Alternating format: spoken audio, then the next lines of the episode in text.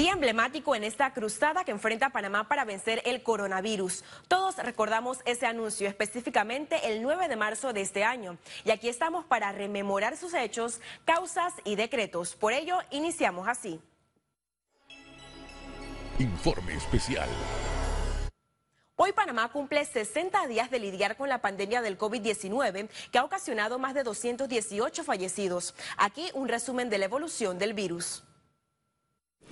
Hoy anunciamos de manera transparente que tenemos el primer caso registrado en el país las autoridades médicas anunciaron que la primera detección se dio el 8 de marzo tras el ingreso al país de una panameña de 40 años que estuvo en Barajas, España. Este virus de la muerte dejó su primera víctima día después con el fallecimiento del director del colegio Francisco Beckman el 10 de marzo, obligando al Ministerio de Educación suspender las clases presenciales en Panamá Centro, Panamá Norte, San Miguelito y luego a nivel nacional. Dos días después, el órgano ejecutivo declaró el estado de emergencia para hacerle frente a la crisis. El 18 de marzo el gobierno decretó toque de queda de 9 de la noche a 5 de la mañana. Posteriormente modificó el horario de 5 de la tarde a 5 de la mañana.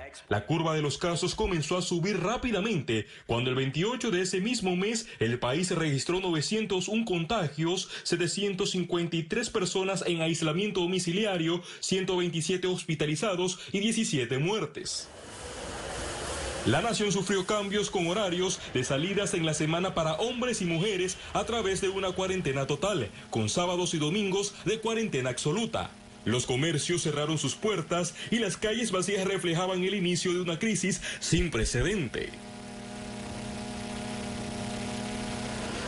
El virus se propagó a nivel nacional y la cifra cada día registraba aumentos. El 3 de abril se reportaron 198 nuevos casos, acumulando 1.673 casos positivos con 41 defunciones. El 8 de abril se detectaron 279 casos y para el 13 de abril el balance llegó a los 3.472 confirmados con 94 fallecidos. Debido al crecimiento de muertos, el gobierno puso en marcha la construcción del hospital modular por 6.9 millones de dólares para personas críticas con el COVID-19. Hoy está terminado, pero sin pacientes. El 16 de abril hubo 265 nuevos casos y para el 27 de abril el contagio bajó a 242 con 6.021 casos acumulados, 5.044 en aislamiento domiciliario, 355 hospitalizados, 89 en cuidados intensivos, 455 recuperados y 167 fallecidos.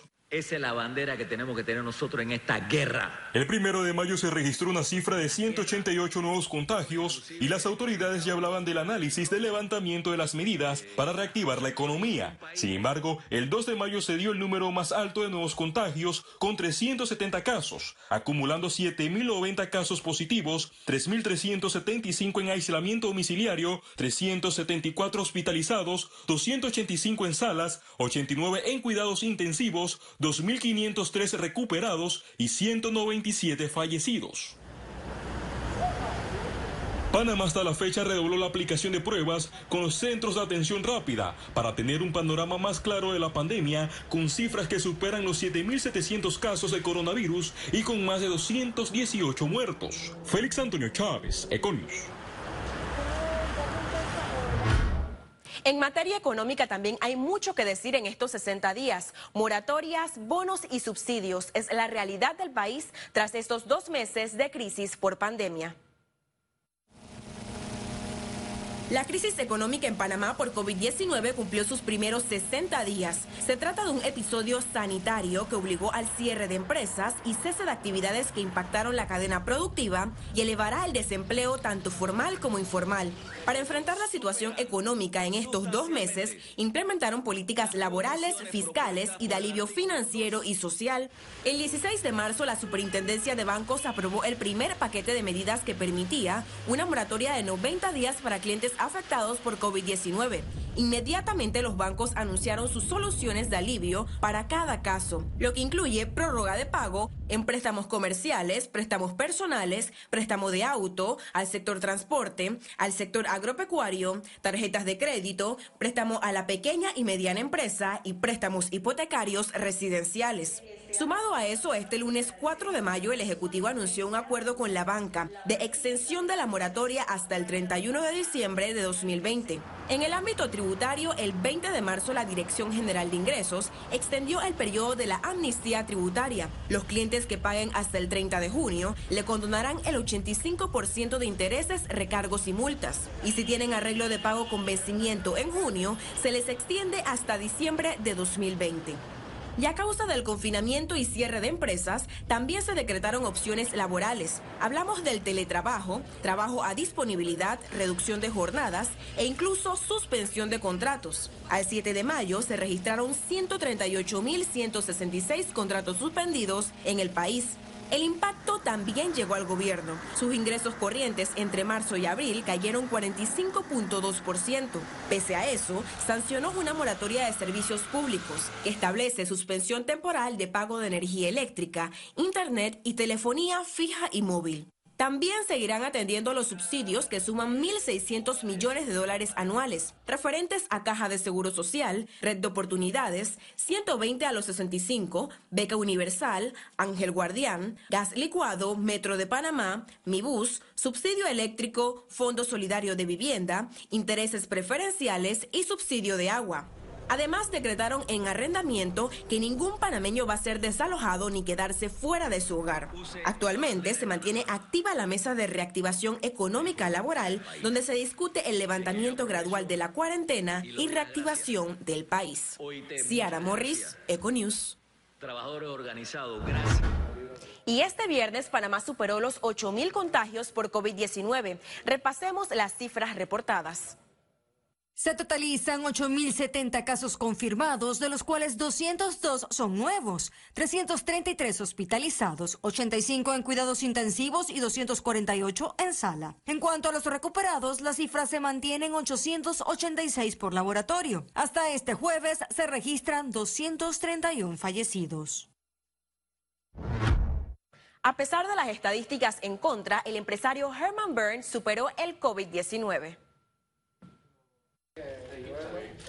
58 días en cuidados intensivos y unas tres semanas con respiración asistida no fueron una travesía fácil para enfrentar una enfermedad que ataca sin piedad ante la edad y factores de riesgo. Nunca había estado en un hospital y ahora tengo dos meses que entré, de los cuales quizás recuerdo la, mitad. La primera parte...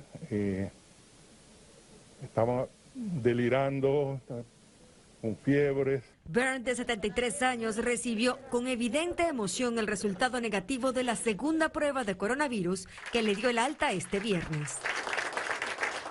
El 100 por mil. Todo, y, y la verdad que estoy tan agradecido de estar con vida. Ha sido una experiencia hasta difícil de describir las enfermeras y auxiliares que me han cuidado son unos verdaderos ángeles. El temor de no lograr superarlo estuvo presente. El trabajo de los médicos y enfermeras fue intenso y crucial. Y ahora me estoy enterando de muchas cosas que hicieron para salvarme la vida, que no tenía, no tenía idea. Pero la verdad que este equipo de médicos jóvenes panameños han dado el 100 por mil. De acuerdo a información del Ministerio de Salud, casi el 60% de los enfermos por COVID-19 en el país ya se han recuperado. Josibel Ávila, Econius. Muchas gracias por todo corazón para todos. El gobierno nacional promulgó este viernes el levantamiento de la ley seca a nivel nacional. La acción se concretó en la tarde luego de que en horas de la mañana parte de la población mostrara desacuerdo y confusión del levantamiento debido a que en los establecimientos comerciales la prohibición seguía vigente por la falta de la publicación del decreto por parte del órgano ejecutivo. El documento señala que cada persona podrá comprar un máximo de seis cervezas o una botella de licor o vino para consumo domiciliario. La ministra de Salud advirtió que la ley seca podría volver en su totalidad de acuerdo al comportamiento de la ciudadanía. Y la Asamblea Nacional culminó el primer periodo ordinario con 86 proyectos que fueron elevados a ley de la República sobre quienes recaen. El Pleno instaló la segunda legislatura el 2 de enero para dar trámite al retiro de las reformas constitucionales como mandato del Ejecutivo.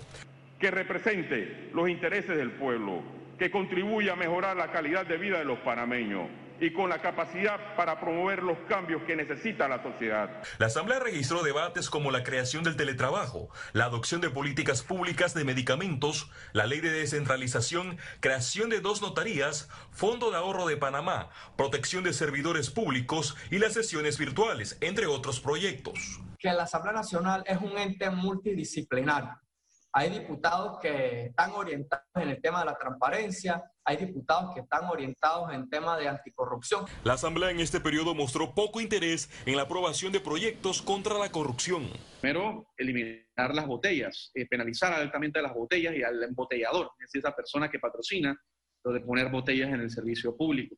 Dos, una ley de conflicto de intereses presentamos para eliminar, tratar de eliminar lo que es el nepotismo, ¿no? Que tú como diputado, representante o alcalde o ministro puedas nombrar dentro de tu institución y tu equipo a familiares, primos y allegados. Eso hay que acabarlo. Tres, pues subir las penas de, de corrupción Cuatro, la no prescripción de los delitos de corrupción. El presidente del legislativo, Marcos Castillero, no cumplió su promesa de cambios al reglamento interno en 100 días. Sin embargo, su reelección sigue viva. El documento de reformas fue pospuesto para el próximo periodo con artículos que benefician a los diputados una que propuso el presidente de la Asamblea de que los diputados tengan 120 días de licencia al año. El Pleno, además, aprobó la ley de contrataciones públicas que no elimina que las empresas corruptas sigan licitando con el Estado que muchos ciudadanos quieren que se pare de robar su dinero. El derecho al trabajo, como bien lo dice la Constitución, es el derecho a poder salir adelante por uno mismo. Sin embargo, no podemos decir que ese derecho lo tiene alguien corrupto que además pretende vivir del Estado. Y para mí era correcto que estas empresas definitivamente no vuelvan a licitar por lo menos por un tiempo largo aquí en Panamá. Este órgano fue escenario de denuncias por violencia de género por el enfrentamiento entre los perredistas Cairo Harding y Jairo Bolota Salazar. Yo no le temo a Jairo Bolota, no le temo, no le temo. La Asamblea aprobó leyes de emergencia nacional como la moratoria en compromisos bancarios, vetada por el presidente Cortizo y enviada a sesiones extraordinarias. Los diputados culminaron el periodo con una mora cuestionada por la no escogencia del nuevo defensor del pueblo, Félix Antonio Chávez, Econius. Economía. El Tratado de Libre Comercio suscrito con Corea facilitará el intercambio comercial, productos y servicios. Este tratado fue aprobado en primer debate de la Asamblea Nacional. Explicaron que Corea es un país que se recupera del COVID-19 y nos permitiría aumentar la actividad comercial. Este tratado se negoció bajo una modalidad de no reciprocidad. ¿Qué significa eso? Mientras nosotros protegimos los sectores sensitivos, agrícolas como industriales, a través de exclusiones totales, los productos de interés de Panamá consiguieron acceso en el mercado coreano de forma inmediata y en algunos casos a, desgrabaciones a plazo. Esto nos va a permitir a nosotros, esto, eh, a empresas coreanas, algunas que ya están instaladas en Panamá con una representación hacia Latinoamérica, para hacer un centro de redistribución de mercancía y aprovechar la red de tratados que tenemos en común. Además, ayudará a potenciar a Panamá como hub logístico. La primera, que Panamá como economía de servicio, tres cuartas partes de nuestra economía de servicio, el Tratado de Libre Comercio consolida amplios beneficios en materia de a nuestros proveedores de servicios, ¿no? Al mismo tiempo, nuestros clásicos eh, sectores de servicios que son sensibles, nosotros mantenemos las restricciones actuales cuáles son esos clásicos sectores donde tenemos sensibilidad en servicio. El sector profesional, por ejemplo, las, los requisitos de nacionalidad en 61 profesiones se mantienen, que significa que ningún abogado coreano puede ejercer en Panamá. Este proyecto espera segundo y tercer debate en sesiones extraordinarias o en la segunda legislatura. Al regreso a las internacionales y recuerde, si no tiene oportunidad de vernos en pantalla, puede hacerlo en vivo desde su celular a través de una aplicación destinada a su comodidad. Es Cable Onda Go, solo descárguela y listo.